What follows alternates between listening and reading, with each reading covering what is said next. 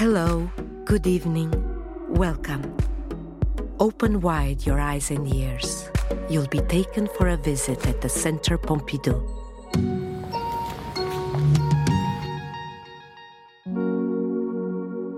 Today we are visiting Gérard Garouste's exhibition. Let's listen to his own words.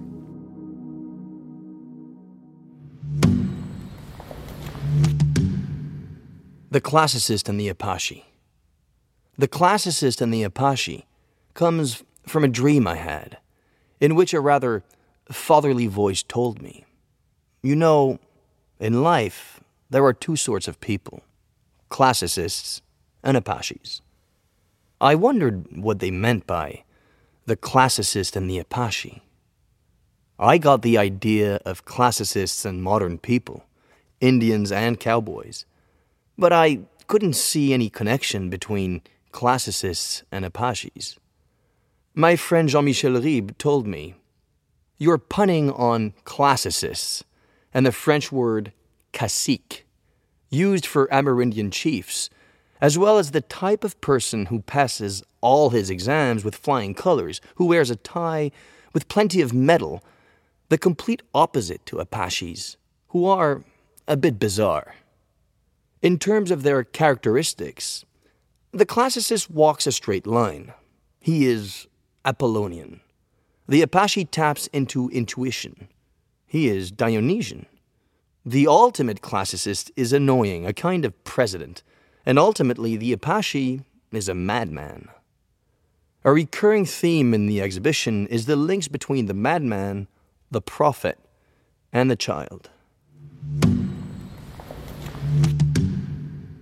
Burgundy and mythology. The first thing you notice is a depiction of a great chunk of my childhood, i.e., Burgundy. My childhood with my parents was very traditional, even difficult, but in Burgundy, I spent my time with an alcoholic uncle who was great, who produced art brut. Uncle Casso taught me to paint and shared his art with me. Burgundy was also frightening, with a well that was cursed. A woman had committed suicide in it. When I would go to get water for my aunt, in the winter, I was frightened of the black hole from which we drew the water. If I mention it today, it's because for me, it was like the Middle Ages. The fear I felt was the stuff of fairy tales. So, this fairy tale atmosphere forged my taste for legends and myths. That's the first point. But now, another point is that during this period, I had just left the School of Fine Arts, where I had learned absolutely nothing. I had all sorts of technical and quality issues with my painting. But I was lucky enough to meet art restorers at the Louvre, Misters Petit and Ballot, who were my masters. Because for me, painting is about technique and form. There is a link between the subject of the picture that I harness and the story that is told. This link is the key to my painting. With its qualities, achieved using glaze, paste, etc., the painted image is a screen, concealing the meaning of the picture like a gigantic lie in which the liar admits to lying. The title of this retrospective could be A Lie.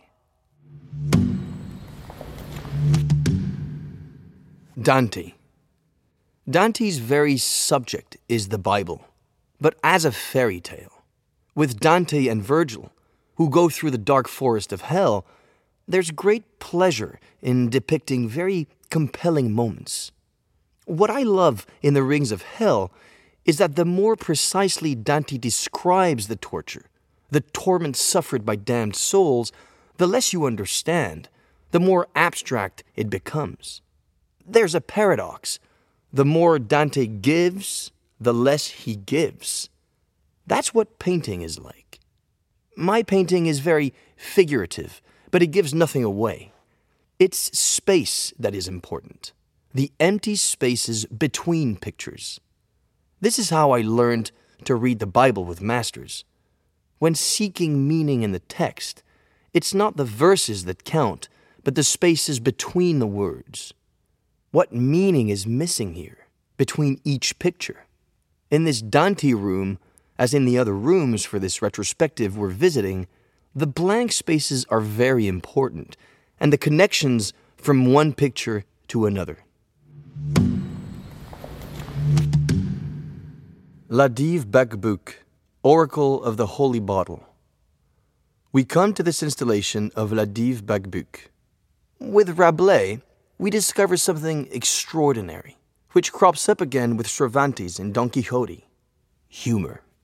Humor is how we manage to get serious messages across. The four books of La Dive Bacbuc are full of codes. Just reading doesn't show you anything. You need to be initiated. This is why it is handed down.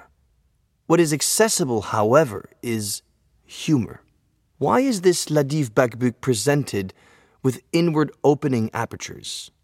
It's a device to prevent you from ever seeing the entire picture. What am I getting at? Rabelais shows details, quite juicy details, like the bougrole, which is the core element of this installation. With these downy birds, which are the delight of backsides, Rabelais places great distance between this scatological picture and the subtlety of the subject. Rabelais compared words to pieces of flint to be rubbed together to produce sparks. We open up to association. In Hebrew, all words have at least four meanings. Take the word midbar. From this same root, you get desert, plague, bees, and words. What links desert plague, bees, and words. Transmission. We cross the desert on a camel. Bees go from one flower to the next seeking nectar. The plague is spread. Words are obviously about transmission. This exhibition could quite simply have been called Words. The Donkey and the Fig. What do donkeys and figs have in common? We see the donkey eating figs. She looks very happy. But why a donkey and a fig? Because in the Talmud, when I was studying with my master, Arok, at the time, at one point we saw a comment about the donkey, and just below, a comment about the fig. I said, It's weird. Aton and Tehenna have nothing in common. My master replied, Can't you hear the sound between Aten and Tehenna? That's all it is. That's all you need a sound. And suddenly, I was struck by just how out there my master's comment was, how poetic. An association of sounds that is so pleasant you could write a melody about it. And in the course of the exhibition, there is zeugma. This is what follows on logically from what we said about the donkey and the fig. Zeugma is a Greek word to designate a bridge from one bank to the other. This bridge, or zeugma, actually existed and was destroyed. The fact that it was destroyed is a way of connecting the two banks. The bridge itself is no longer there, so it's about connecting two things that have nothing to do with each other. Also, in terms of hanging order, there are links from one picture to the next. With these five pictures, it's up to you to have fun finding links. The entire exhibition could have been called Zeugma.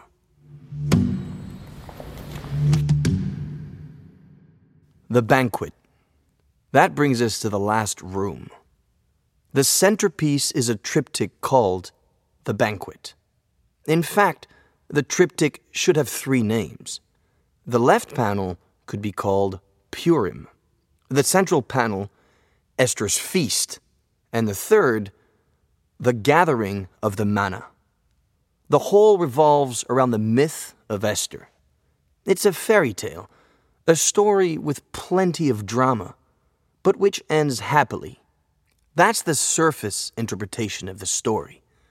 There's a second level of interpretation to be studied with a master like Marc Alain Ouaknin.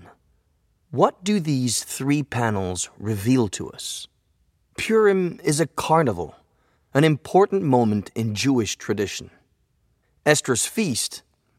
Esther narrowly escaped death because she had to fast in order to ask a favor of King Ahasuerus, who did not know she was Jewish. However, Haman, his vizier, had decreed the extermination of the Jews.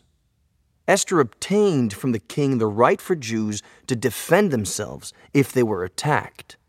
Ultimately, the king acknowledged that Queen Esther and her husband together saved the people from what would have been the first genocide.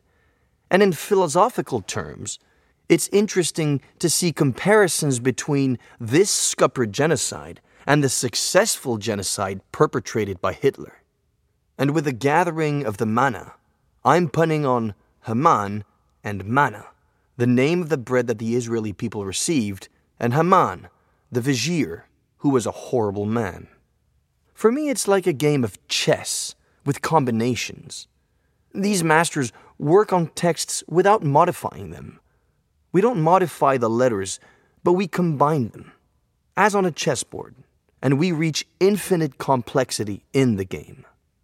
This is how you need to embrace this room. We could call it the chessboard. The White Clown and the August One. All these pictures use stylistic figuration. My writing, it's all rather anamorphic. But for the picture with the white clown in the August one, I reproduced a black and white photograph from Studio Harcourt. The white clown represents light, with glitter and sequins. He's holding a panel, a sheet of paper, showing Maxwell's equations from the late 19th century, which helped to define light. That wasn't on the Harcourt photograph. And to the side, a diptych with the August one, a kind of madman, an alcoholic, the Apache, the complete opposite of the classicist. He's the one who makes us laugh, unlike the white clown. There's the August one, in his bowler hat, on the rim of which you can make out a sentence in Hebrew, traditionally translated as, Let there be light, and there was light. Here, the picture appeals to three categories of people those who understand the language of mathematics and know Maxwell's equations, those who speak Hebrew, and those who understand neither and only have the picture to look at the white clown and the August one. And these pictures do also work without any commentary. Let's end there. If we wanted to be pompous, we would call the exhibition Different Levels of Interpretation. But it would have been too pompous. It was a Centre Pompidou podcast. You can find all our podcasts on the Centre Pompidou website, its listening platforms, and social networks. See you soon with the next podcast.